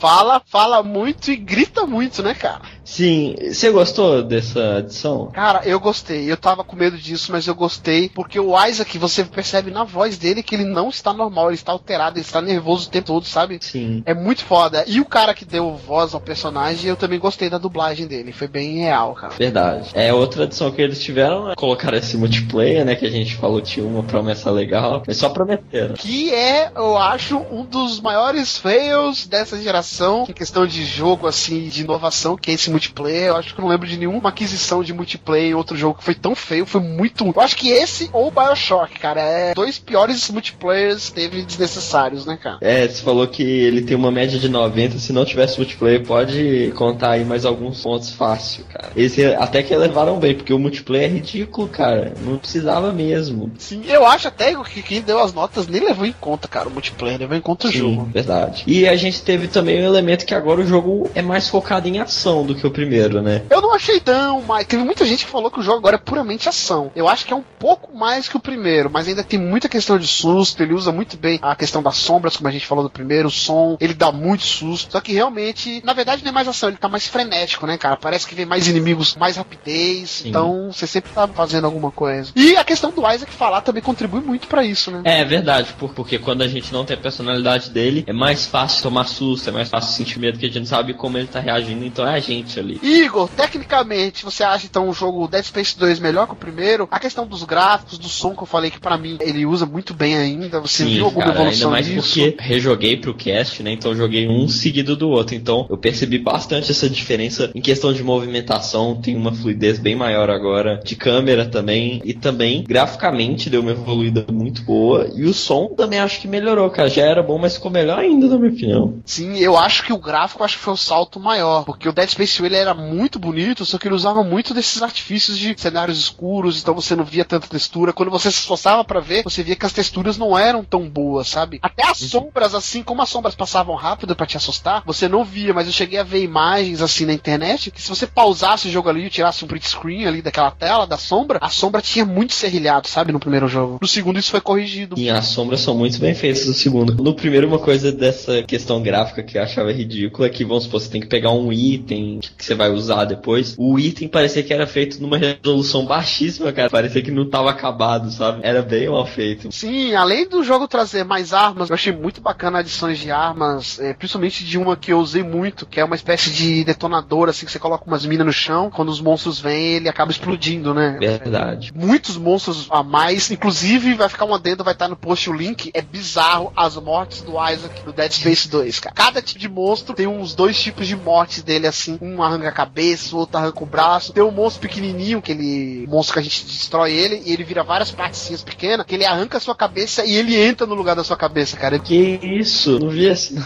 Sim, cara, vai estar o link no post com todas as mortes do Dead Space. São muitas, hein? Ou seja, o jogo continua violento ao extremo, né, cara? Eu achei muito legal. Antes tinha só os bebezinhos, agora tem umas criancinhas também, né, que pulam em cima de você. É muito legal, foi uma adição muito boa. E uma coisa que eu gosto bastante no Dead Space em jogos que fazem isso é que você tem noção do quanto que você prosseguiu no jogo, né? É mais no primeiro, mas no segundo também. Vamos supor, no primeiro você ia em várias partes deste muro, às vezes voltava pro mesmo lugar e era bem legal isso, assim. E não tinha nenhuma CG que te cortava e você tava em outro lugar. Então você tem mesmo a sensação que você é o personagem, né? Que você tá acompanhando ele mesmo. E isso continuou do 2 e eu acho muito bom isso, cara. Sim, é, ele dá uma continuidade, né? Não tem cortes no jogo. Isso se dá muito por a gente apenas controlar o Isaac, né, cara? Sim, e fora que também, em vez de colocar uma CG, as CGs acontecem na sua cara ali, cara, durante a ação. É o gráfico do jogo, né, cara? Ele usa o mesmo estilo de Metal Gear, de Half-Life. É o gráfico do jogo e, tipo, às vezes você nem percebe que agora você tá controlando o Isaac, entendeu? Então você não percebe quando é CG e quando não é.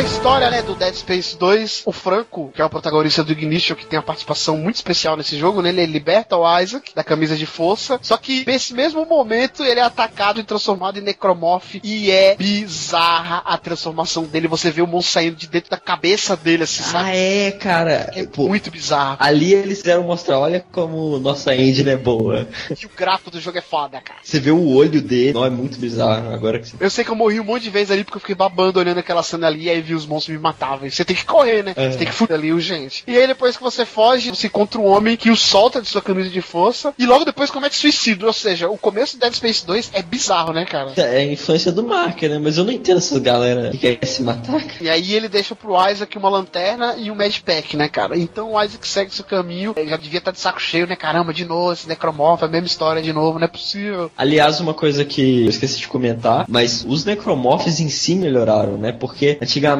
todos eram iguais, né? Nesse, você vê a variação de como que a pessoa era antes de virar um necromorph pela roupa que ela tava usando. Você vê alguns vestígios que sobraram, né? Não só isso, Igor, mas foi bom você lembrar, eu acho que a inteligência artificial também. Como eles adicionaram mais tipos de necromorph, então tem necromorph que vem rápido pra cima de você, tem outro que vem pulando, tem um que vem lento, mas ele cospe, um, ele vomita em você e você fica lento. Tem um que é tipo uns cachorrinhos pequenos, cara, que eles Odeio. só ficam fazendo barulho e eles se escondem. Cara, eu acho que eu nunca vi no jogo de videogame um inimigo com a inteligência artificial tão foda quanto desses cachorrinhos, cara. Eles ficam escondidos, aí quando você menos imagina, vem de um canto, um vem de Sim. outro, correndo rapidinho, cara. Se eu não me engano, é na cena da igreja, né? Sim, tem várias partes. Na cena da igreja vi muitos, assim. Por isso que eu falei daquela arma do detonador, que é muito boa, porque às vezes você vai pra um canto encurralado assim, tem duas saídas. Você vai de um lado, coloca o detonador, do outro, outro. Quando eles vierem correndo, eles vão explodir na bomba. Se você não tiver, você tá frito, cara. Porque eles vêm massa, assim, um lado, um do outro, e sempre te derrubam. Sim. E quando o Isaac foge com a lanterna e o Medpack do lunático lá que se matou, ele acaba encontrando uma mulher chamada Dinah, que oferece ajuda a ele, dizendo que pode curá-lo desses problemas psicológicos que ele adquiriu. Eu já achei estranho quando eu vi, Hum. porque como é que ela sabe que eu tô com um problema psicológico, sendo que ela mal me viu, né, cara? Eu suspeitei dela desde o início, eu já tava meio desacreditado por causa da última mulher que tava me ajudando, né? É a Kendra, né, cara? Ela deve ser alguma parente da Kendra, então. é- E ela é igualzinha, né? Do mesmo jeito. Ela aparece, ela aparece. Porém, quando a gente chega a ela, ela dá a localização dela, a gente vai andando, e quando a gente chega nela, dois guardas nos prendem, e aí ela se revela, mais uma vez o vilão sempre falando, né, o que que é, e ela se revela, não do governo como a Kendra, mas ela é uma unitologista, né, cara? Ela é daquela religião lá dos malucos pelo marker lá, que tava tentando capturar ele para construir mais markers. Ou seja, pelo jeito não é só o governo que quer construir esses markers, né, cara? É, a gente vê que não são alguns, tem vários, né? Sim. Pelo jeito tem muita gente atrás desses marcas, cara. Porém, nesse momento, uma nave abre fogo contra eles, matando a Dinah e dando chance pro Isaac escapar. É muito bonita essa cena, eu achei, cara. Muito bem feito. Você vê o gráfico do jogo nessa cena, que é foda, cara. É muito foda. Jogo de luz e tudo mais. E aí a gente vai abrindo o caminho e acaba encontrando com quem? Nolan Stross, que é um dos protagonistas do anime do Aftermath, né, cara? Ó, e pra você ver, essa.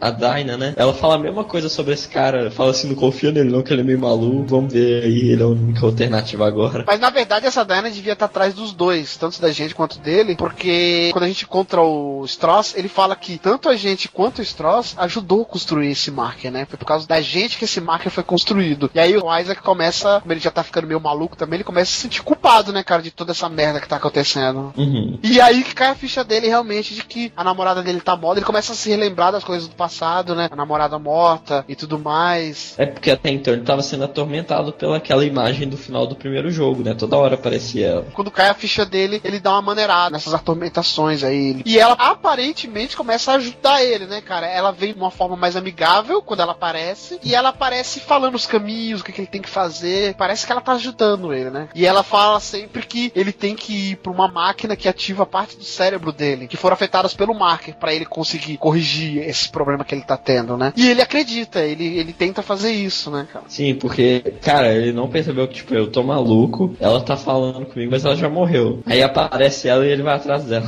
E como ele se sente culpado pelo que aconteceu com ela e pelo que ele tá acontecendo nesse local, é, eu acho que ele, sabe, ele se entrega de corpo e alma, assim, pro que ela fala e tipo, ah, ela tá querendo me ajudar, então eu vou ir nessa máquina pra tirar essas coisas do meu cérebro que o Marker fez, sabe? Só que nesse caminho a gente encontra uma personagem que eu achei muito foda nesse jogo, que é a Ellie, né, cara, que é uma sobrevivente do que tá acontecendo ali. A gente, inclusive, vê ela metendo bala nos necromorphs, fodona. No começo a gente não se dá bem com ela, e ela também não curte muito a ideia de ajudar o Isaac, mas depois acaba se aliando e o que dá mais dó, sobra pra ela ficar com o Stross, né, cara? O Stross tá ficando cada vez mais louco. Se você acha o Isaac maluco, o Stross tá elevado à décima potência, cara. E ela que tem que tomar conta dele porque sobra pro Isaac fazer o serviço, né, de arrumar um motor, abrir uma porta, e ela fica numa sala esperando e ele vai lá fazer as coisas. E é bizarro quando a gente tá no meio de uma missão, Igor, vira e mexe, a gente recebe um vídeo dela, né, tipo, vai logo, Isaac, que tá tenso aqui, e o cara atacando ela e ela se defendendo, tipo, caramba, esse cara tá maluco, não sei o que lá, é bizarro. Sim, e o Isaac volta a ser o engenheiro lá que faz o que, que os outros pedem, né? Nesse caso é o que ela pede, né? Ela conhece o local ali como ninguém, ela fala, temos que fazer isso, isso e isso, e eles têm que fazer. E aí, no meio dessa história toda, aparece um novo personagem, que é o Tidman, que é o chefe daquele local ali. A gente vai saber mais dele mais pra frente. Que começa a falar pro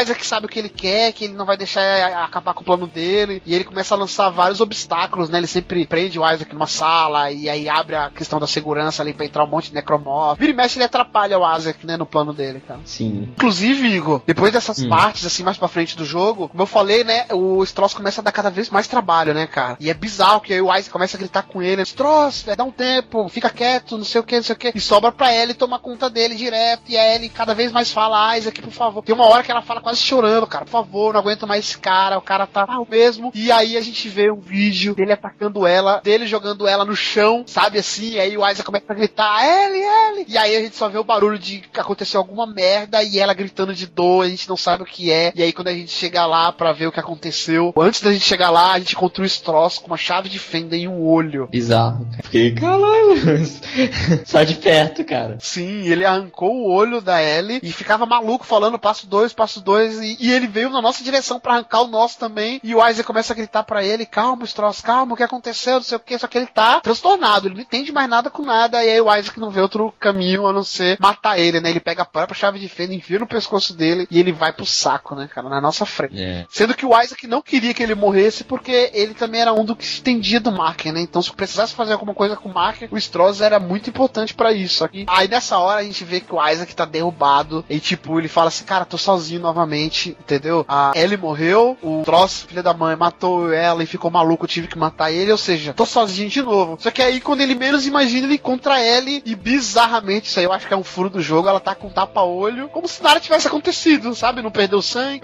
não desmaiou pelo jeito, né? Deve ter ficado desacordada há poucos minutos.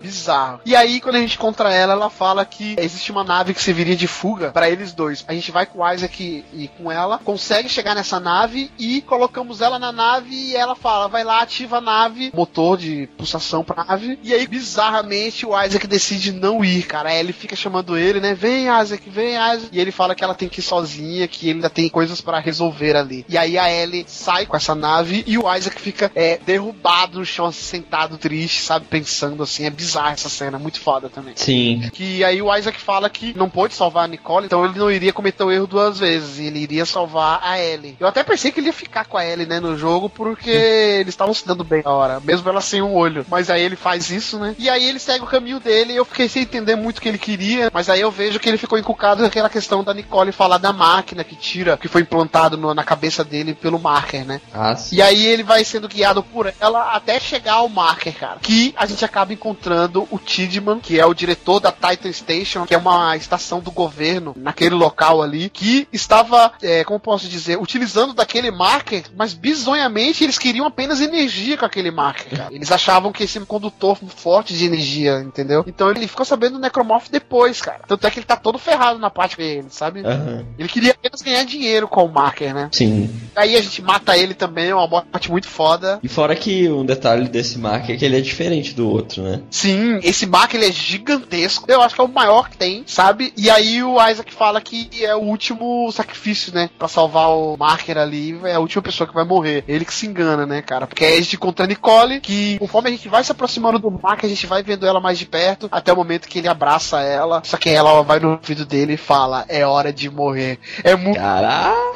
Só que antes disso, Igor, de enfrentar o Tidman, a gente vai naquela máquina que a Nicole fala que a gente tem que ir pra tirar essa essas partes do, do- da cabeça, né, que o Market acabou atingindo. Uma agulha, e aí você tem que conduzir essa agulha ao olho do Isaac nessa máquina. Fica nervoso e você tem que atingir Ah, o é. glóbulo central do olho, cara. Se você errar, a máquina vai a cabeça do, do Isaac. Essa parte me dá muita gastura, cara. Negócio de olho, eu fico meio assim. Cara, dá muita agonia. Eu errei umas quatro vezes pra depois acertar, porque o Isaac fica se mexendo, sabe? Então você tem que ir devagarzinho com a agulha, e aí quando você acerta, aí o Isaac dá uma desmaiada. Eu achei bizarro também que sai bem pouquinho sangue do olho dele, e aí aparentemente ele sai normal dessa máquina, né, cara? Não, não acontece nada, assim, eu não entendi muito bem o propósito dela, a gente vai ver depois. Que aí depois que a gente sai da máquina é que a gente encontra esse Tidman e a gente mata ele. E aí, aí depois que a Nicole fala, como eu falei, né, que é hora de morrer, é, o marker é ativado, entre aspas, não sei o que acontece, e aí fica uma visão maluca. A gente vai pra essas partes do marker que tá na cabeça do Isaac, né? Então fica umas sombras pretas, fica tudo num vácuo, o marker de fundo gigantesco e uma sombra preta, assim, com o formato da Nicole gritando pra ele, né? Que vai matar ele, que vai matar ele. E aí esse é o último chefe do jogo. A gente tem que matar ela, e sendo que vem um monte de monstros, tudo em formato de fumaça, né, cara? De sombra. Eu achei esse desafio final mais fraco, assim. Mas eu achei ele mais difícil do que o do primeiro, porque vi muito monstro.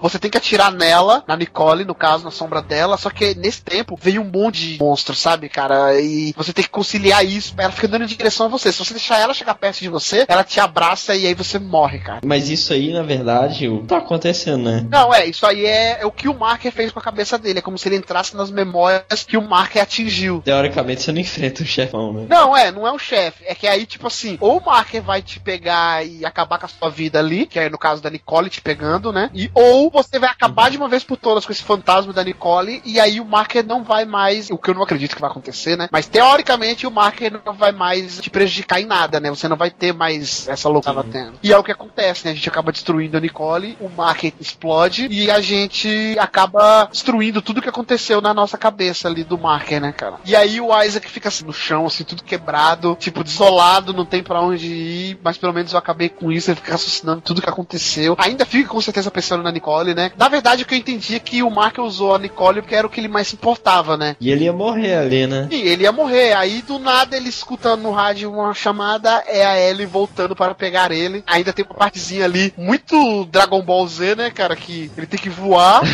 e tá caindo um monte de rocha, um monte de pedaço de entulho. E você tem que desviar desses locais até chegar na Ellie. A Ellie te dá o braço, te resgata. E aí temos o final do jogo que é muito engraçado. Que ele senta igualzinho no primeiro jogo, que ele fica pensando assim com o que aconteceu e tudo Tira a máscara. tira a máscara, pensa na Nicole de novo, e aí, tipo, ele abre o olho assim, será que é de novo? Aí quando ele olha pro lado, tá a Ellie pilotando a nave, aí ele olha pra ele e fala, que foi? E aí acaba o É, que foi?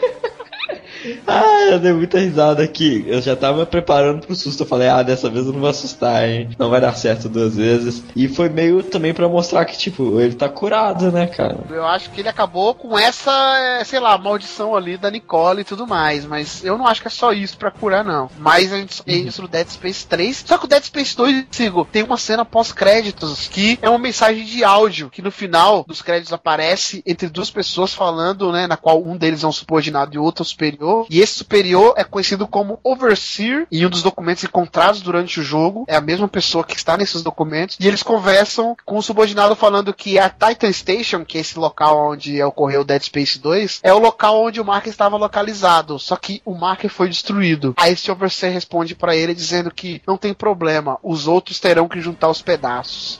Outras situações, outros markers, aí fica para Dead Space 3.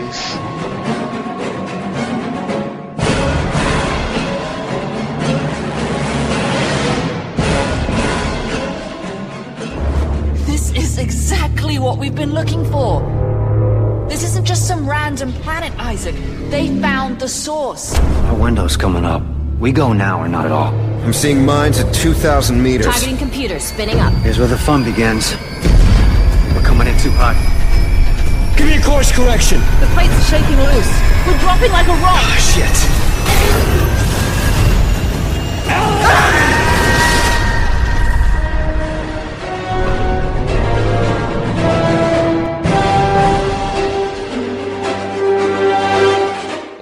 É isso, né? Programa programa aqui de Dead Space, acho que falamos tudo, né? Sim. Talvez ficado alguma coisa de fora, porque é um, como você falou no começo do cast, é um mundo muito grande, né, cara? Tem muita história, muitos personagens. Coloque aí nos comentários o que, que você achou. Coloque aí se faltou alguma coisa ou não. E vamos aguardar Dead Space 3, né, Igor? Expectativas altas? Não.